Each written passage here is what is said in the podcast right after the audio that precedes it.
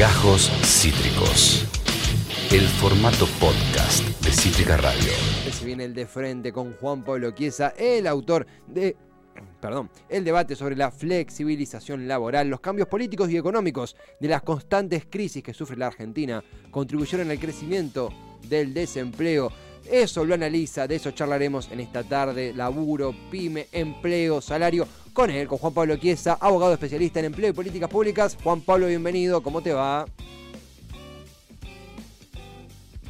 Se me, se, sí, sí, sí, es, una, es un Zoom que tiene tanta información y tiene tanta tantos puños llenos de verdades que a veces eh, colapsa, es entendible. Ya lo estamos recuperando a Juan Pablo Chiesa de frente, es una columna que justamente encabeza él. Eh, bueno, eh, está en, Rock and Pop con, con, Nancy Pasos, digo bien, el otro día lo escuchaba el viernes muy temprano por la mañana. acá es donde básicamente analizamos algo que nos preocupa y mucho a todos. No, no, imagino a quién no de los presentes, como es la precarización laboral. A ello lo hemos recuperado. Él es Juan Pablo Chiesa, abogado especialista en empleo y políticas públicas. Juan Pablo, acá Esteban, bienvenido a Cítrico una vez más. ¿Cómo estás? Esteban, ¿cómo estás? ¿Todo bien? Espectacular, gracias como siempre por hacerte el tiempo para conversar. Recientemente en ámbito estuviste hablando de flexibilización laboral y sentaste una interesante diferencia con aquellos que dicen que no hay que regular el mercado laboral, eh, desde tu posición de laboralista. ¿Cómo es eso? ¿Cómo se da ese debate? ¿Cómo lo vivís? Bueno, es un debate que se tiene que dar y que no lo dan. Mm. ¿Por qué no lo dan? No es que no lo dan, no saben darlo. Es muy complicado, Esteban, la situación. Bueno, en Argentina estamos acostumbrados de hablar por boca de ganso.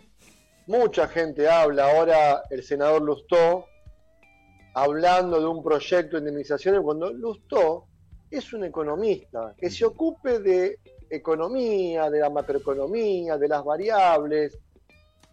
En su carrera no tuvo derecho laboral, empleo. Entonces, yo entiendo que es un tema que capta la, la agenda mediática y es un tema que la Argentina recurre. Pero hay que recurrir a especialistas, a laboralistas, a gente que conoce materia de empleo, a empresarios, trabajadores, para poder saber qué es lo que pasa con los efectos del desempleo. ¿Por qué la Argentina tiene desempleo? Los índices de desempleo que tiene. ¿Por qué ningún gobierno le da la tecla y puede eh, buscar una medida paliativa y que pueda cubrir esta necesidad? y, y, yo, uno que yo hace 15 años que, ejerzo el derecho del trabajo, tuve en los dos lados, conozco de políticas de empleo, y realmente escuchar a algunos eh, legisladores, en este caso senadores, que presentan proyectos que no tienen razón de ser, no tienen fundamento, lo que hacen es engordar la dieta, la grieta, mejor dicho, y lo peor es generar más conflicto, porque el eje de la sociedad hoy es el empleo porque sin empleo no salís a ningún lado. ¿Me explico? Entonces, más allá de las polémicas luchas doctrinarias que puede haber, o, las agrupaciones sociales, o agrupaciones políticas de izquierda o de extrema derecha, que lo que hacen es pelear a las partes, debemos buscar esta disyuntiva y construirla con un diálogo, con participación, asegurar que el mercado del trabajo esté cubierto con una fuerte tutela legislativa, el Estado intervencionista no existe. No, no, no, no, no va el Estado que interviene. El Estado, a través de su gobierno, designado por el pueblo, debe acompañar a las partes. Acompaña y cuando una se corre del centro y se va a un lado extremo, la hace regresar. Entonces, ahí está. El tema es, por la vía del centro, traer los extremos. Entonces, el Estado de la compañía, vos fíjate, ahora te cuento, te tengo un paralelismo, se presentó ayer en, en, la comisión del Congreso de la Cámara Baja un nuevo proyecto de la ley de alquileres. Sí. Otro tema importantísimo. Ya la ley de alquileres nueva fracasó. No ayudó ni a un locador ni al inquilino. Fracasó porque es un Claro, el mercado inmobiliario es muy jodido, muy complicado y ha fracasado. Se presentó un proyecto, yo que lo tengo acá. ¿Qué dice el proyecto? Hay un solo artículo. ¿Sabes lo que dice el proyecto? Que no se puede indexar con ninguna variable leonina, que los aumentos van a ser semestrales, ¿no? Pero que va a reinar la autonomía de la voluntad. O sea que las partes deben ponerse de acuerdo en regular las condiciones contractuales para un, un alquiler para uso habitacional. inquilino y dueño, básicamente un pacto entre el inquilino y el dueño. Exactamente, pero con parámetros que va a acompañar el Estado. Claro. Mira, Esteban, hoy yo hacemos un acuerdo. Estos son los parámetros, respétenlo, pónganse de acuerdo ustedes. ¿Me explico? Entonces, eso es un acompañamiento que el Estado debe dar. ¿no? Y Juan Pablo. Sin decir. Mm. Sí. No, en ese. Como, como inquilino, pero ya que, sé que, estás acostumbrado a las consultas, pero también como inquilino. ¿Qué pasa si yo pacto con vos o con quien fuera, con mi actual. la propietaria de mi departamento? Hacemos el pacto, obviamente por la vía legal. Y de repente, vamos a decirlo siempre, me mete la mula, me quiere, me quiere cagar. le mando un beso, la adoro a Laura, no, no es ella, otra persona en otra realidad. En ese sentido, ¿a, quién puedo acompañar? ¿Qué rol tendría, o crees vos que tiene que tener el Estado cuando aparece alguien queriendo cagar al otro? ¿Cómo se puede regular esa, esa fuga, si querés? El principio general es que el Estado siempre debe acompañar a los más débiles. Siempre mm. una sociedad va a haber un sector vulnerado que el Estado debe acompañar mucho más que una persona que no está en situación. El Estado debe acompañar a todos los habitantes de, la nación y por supuesto que a los más débiles o los más vulnerados debe acompañarlos un poco más, pero sin dejar de desproteger a todos. Debe proteger a todos, no solo sector.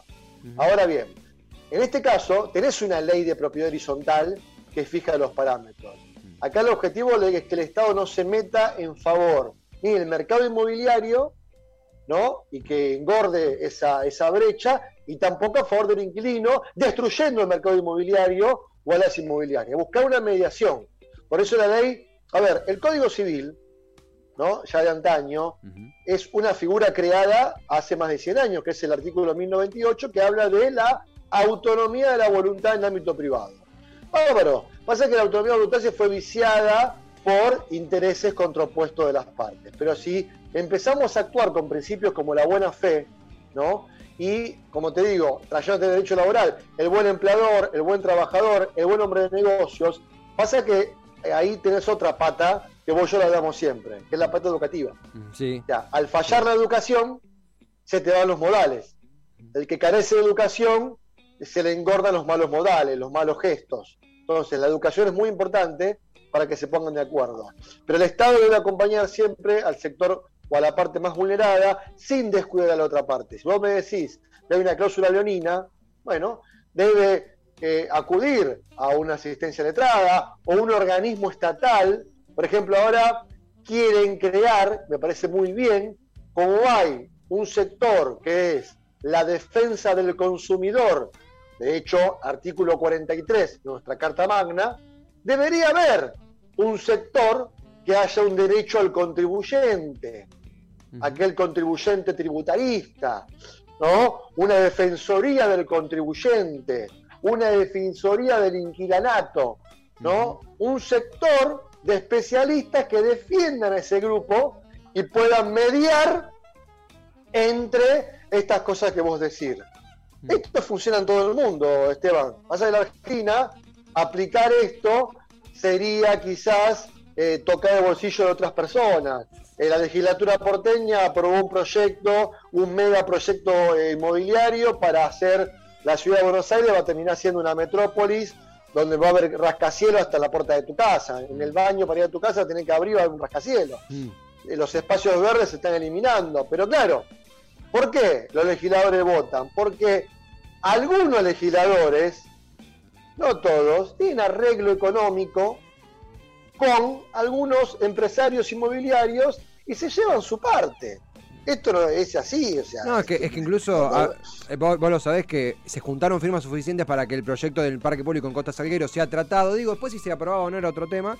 Y la legislatura en su estamento, en su estatuto, perdón, tiene eh, esa, esa prioridad. Si se juntan determinadas firmas, debe ser tratado. Y no fue tratado.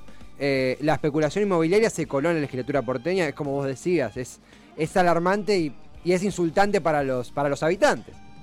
Pero a ver, a ver vos, estás en un congreso, ¿no? En un mm. parlamento. Por más de representar a un sello político, a un color político, vos tenés principios. Sí. Tenés que respetar lo que es el mandato ciudadano. Entonces, si vos sos legislador de una agrupación, donde esa agrupación presenta un proyecto, pero vos considerás que no es beneficioso para la sociedad, y esto no lo es, tenés que votar en contra. Ahora, si cuatro o cinco legisladores van a tener un, un, un, este, un subsidio económico de grandes grupos empresarios inmobiliarios para estas construcciones, y bueno, va a estar complicado el tema. Entonces, eso es lo que debería trabajar la política de la educación. Y llevado al campo de la parte contractual, es lo mismo. En la parte contractual inmobiliaria, en la parte laboral. Se llama consenso, diálogo, se llama participación ¿no? de los diferentes sectores. Pero si seguimos con estos extremos, de la izquierda a la derecha, del antidiálogo político, de, defenestrar eh, un sector a favor del otro, es muy complicado que haya diálogo. Y en el artículo que yo publiqué mm. de la flexibilización laboral, el título más que nada habla de la volatilidad laboral, lo volátil que está el mercado del trabajo, ¿no? Y qué es lo adecuado y qué es lo no adecuado, porque la palabra adecuado es media ambigua y te lleva a un contexto que tenés que verlo según la idiosincrasia del país. Sí, ¿no? ¿Qué es? ¿Qué regulación es adecuada para vos y no es adecuada para mí? Claro. Entonces, no hay una, una regulación óptima. Habría que ver el contexto histórico en un momento determinado. Hoy la Argentina tiene más de 12% de desocupación, eh, de, informalidad ni te cuento, y es un contexto apremiante que se requieren urgentes medidas para el mercado del trabajo que está eh, llevado a cabo por las pymes, eh, porque ellas son los que generan empleo. El empleo lo dan las pymes. Entonces, ayudar a la pyme. ¿La están ayudando? No, no la están ayudando. Y, Juan Pablo, están cerrando.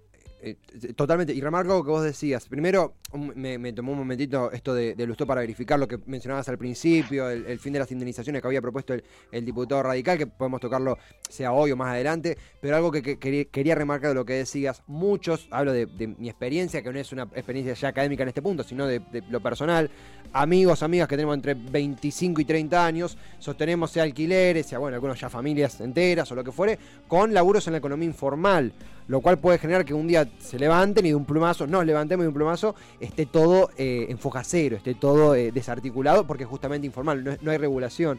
Eh, bueno, y volviendo al tema de la ley de alquileres, alarma el tiempo perdido, porque realmente, va, no sé vos la lectura que tenés, imagino que va un poco por ese lado, el proyecto de Lipovetsky naufragó y hablas con un extremo y el otro y te dicen, no, no, naufragó, patealo porque, porque chocó la calecita, no sé cómo decirlo. Bueno, date cuenta, ¿por qué fracasó? Porque no hubo uña de guitarrero, le digo yo. O sea, presentar proyectos por presentar, mm. para el balance anual de decir, presenté 35 proyectos, cuatro fueron viables. No, señores, hay que presentar, tenemos que pasar a la calidad, no a la cantidad. Mm. Entonces, eh, si los dos sectores involucrados se dieron cuenta que no sirve lo que hiciste, realmente preocúpense las instituciones, ¿qué está pasando? Ahora, la institución, que es en este caso el Senado, pretende impulsar el proyecto de la quita de las indemnizaciones. Señores, no tienen la menor idea de lo que están haciendo y ese proyecto no va a prosperar. Entonces, ¿por qué no empezamos, si nos damos cuenta que presentan proyectos y no prosperan para ningún sector, ¿para quién prosperan? ¿Para tu currículum? ¿Para decir que presentaste? No, tenemos que buscar la forma de que las instituciones empiecen a ser creíbles y en el mercado del trabajo empiecen a ser funcionales. En el mercado inmobiliario, funcionales al, al, locador y al inquilino. Tiene que haber más funcionalidad en estas cosas, más, ah, tiene que ser más volátil la, dinámica de, los mercados, ya sea del trabajo, inmobiliario en Argentina. No pasa eso, porque siempre tenés metido los intereses. Y ojo que el día de mañana, estamos muy cerca y yo lo, lo escribo todas las semanas, el avance tecnológico, Ojo con la cuarta revolución industrial, ojo con la revolución laboral, porque se viene, ya está en Europa, en Asia ni te cuento, que Argentina no está a la altura de hacerle frente a la revolución laboral. Mm. Y va a ser una debacle, porque si no invertimos en capital humano, nos vamos al tacho, ¿eh? Mm, mm. Porque por más inversión de materia prima, de maquinaria, de computadora que tengas en tu fábrica, si yo no invierto en capital humano, no capacito a la gente, no sirve de nada. ¿eh? y te vas a quedar atrás. Es ese punto de y te vas a ser más pobre de lo que sos es ese punto de partida que siempre tenemos de eh, acá en la columna de la, educación, el capital humano, la formación. Acá te traspolo una duda de Topo, Topolino, uno de los, ya para, si te parece ir cerrando, un, fiel oyente, que habla de la preocupación sobre el descuido al mercado. Eh, puntualmente cuando hay una parte más pudiente, la parte más pudiente propietario, empresarial, de, bueno, todos conocemos alguna experiencia, que se aprovecha ese descuido un poco volvemos a esto de si te quieren garcar, por decirlo bien directo. Eh, ahí se ve que Topo París es un poquito más tarde, para repasarlo una vez más, ¿cómo imaginas vos el rol estatal, el rol estamental, el rol de, la, regulación, si querés, desde el laboralismo? ¿Cómo piensan esa mediación? El Estado siempre tiene que cuidar la parte más débil, mm. siempre. Bien, sin descuidar al otro. O sea, no es cuido la parte más débil, hago todo a favor de ese sector y los, y los que están bien los dejo. Eso no se hace.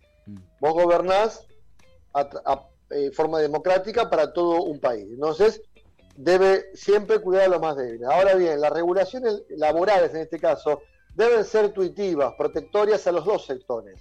Porque es lo que está pasando. El derecho del trabajo tiene una función sola que es equilibrar esa relación dispar. Obviamente que el empleador posee los recursos económicos y posee quizás eh, más este, poder que un trabajador pero quizás tiene más presión o más este, problemas a la hora a un trabajador, porque un trabajador termina su jornada y se va a la casa. El empleador o el empresario queda con los problemas, los problemas los siguen, ¿no? porque es el dueño de los factores de la producción. Ahora, si vos tenés una regulación que no está en un lado y del otro y es más protectoria de los dos sectores, las cosas van a cambiar. Mm. Esto funciona de vuelta en países desarrollados, mm. porque no entienden que el empresario y el trabajador son dos laburantes. Los dos laburan. Sí, siempre aquí con esa, también con esa, esa premisa de, después de lo que ocurrió con la pandemia, que aún seguimos viendo efectos, eh, todo lo que es el mundo pyme, eh, en, colación, en tratamiento, como lo intentamos comprender acá. ha habido consultorio, ha habido dudas, ha habido, hemos partido desde lo que está sucediendo ahora en el Congreso con las asunciones, hasta, bueno, gente que aproximó su, su duda, su, su debate. Eh, Juan Pablo, como siempre, gracias por el tiempo. Seguiremos de cerca la columna en ámbito y también en C5N, digo bien. Correcto, Esteban. Eh, sí, siempre todas las semanas en ámbito, una columna netamente del mercado laboral, mm. más que nada apuntando al mercado laboral tecnológico y a la revolución laboral que se viene. Nos anticipamos a eso y en C5 tenemos la columna radial, eh, perdón, dicho, eh, audiovisual. Claro. Que mañana vamos a tener una importante columna sobre el monotributo, ¿eh? qué es lo que pasa porque en, en 30 días empieza la recategorización, un aumento muy grande, eh, mm. puse la tabla actual del monotributo 2022, un monotributo que va a 4 millones de personas y que es muy importante para poder emprender, ejercer el comercio y, estar en el mundo, en el mundo este, tributario. Mm. Así que mañana van a ver todo el mundo monotributista y por supuesto con vos todos los martes un placer.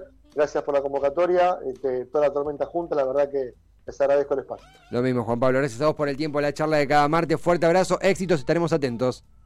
Igualmente, hasta luego. Es Juan Pablo Chiesa, hasta luego. Abogado laboralista, especialista en empleo y políticas públicas. Un de frente donde se han recorrido un montón de aristas. Me había quedado fuera acá, yo eh, vamos a ser sinceros, me había no, no recordado el proyecto de Lustó y acá me metí en ámbito, estamos muy, muy ambiteros hoy. Martín Lustó justificó el proyecto que elimina las indemnizaciones por despido.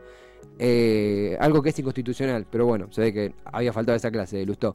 En fin, eh, yo no soy Guillermo Morenista, pero cada tanto me gusta el gesto de Moreno cuando le hace Lustó así, track, eh, porque realmente eliminar las indemnizaciones es, anticonstitucional, por decir una palabra que podemos decir ahora al aire. En fin, era el de frente de Juan Pablo Chiesa. Esto fue Gajos Cítricos. Encontrá los contenidos de Cítrica Radio en formato podcast en Spotify, YouTube o en nuestra página web.